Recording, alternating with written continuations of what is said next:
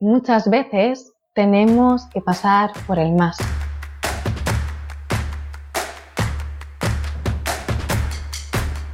Hola, soy Lucía Terol y te doy la bienvenida a este vídeo.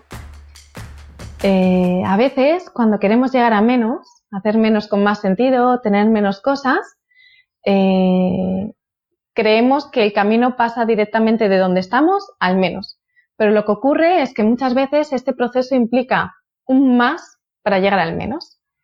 Por ejemplo, cuando yo quiero recuperar eh, mi tiempo, yo necesito seguramente hacer una revisión e invertir más tiempo del que estoy invirtiendo ahora mismo en validar mis procesos de gestión del tiempo, en validar las actividades, validar lo que estoy haciendo, para desde ahí identificar y conseguir llegar al menos.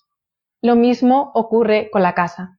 Cuando yo quiero recuperar mi tiempo o generar casa en orden, si yo ahora mismo estoy usando este tiempo en, organizar mi casa, en ordenarla y vuelve siempre al caos y me siento que me gustaría recuperar esa energía y recuperar mi casa, lo que seguramente ocurre es que necesitaré invertir más tiempo y más energía en mi casa para desde ahí hacer la revisión, identificar los acuerdos de convivencia y materializarlos, eh, rituales de limpieza y desde ahí, después de esa inversión mayor, llegar al menos a esa casa en armonía que se mantiene invirtiendo muchísima menos energía.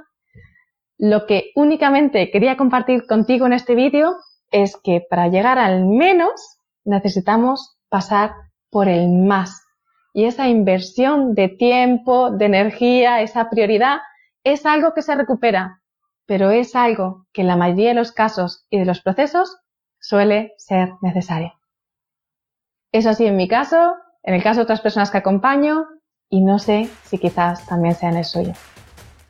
Te mando un abrazo y te recuerdo que no es lo que tienes, no es lo que haces, eres lo que eres.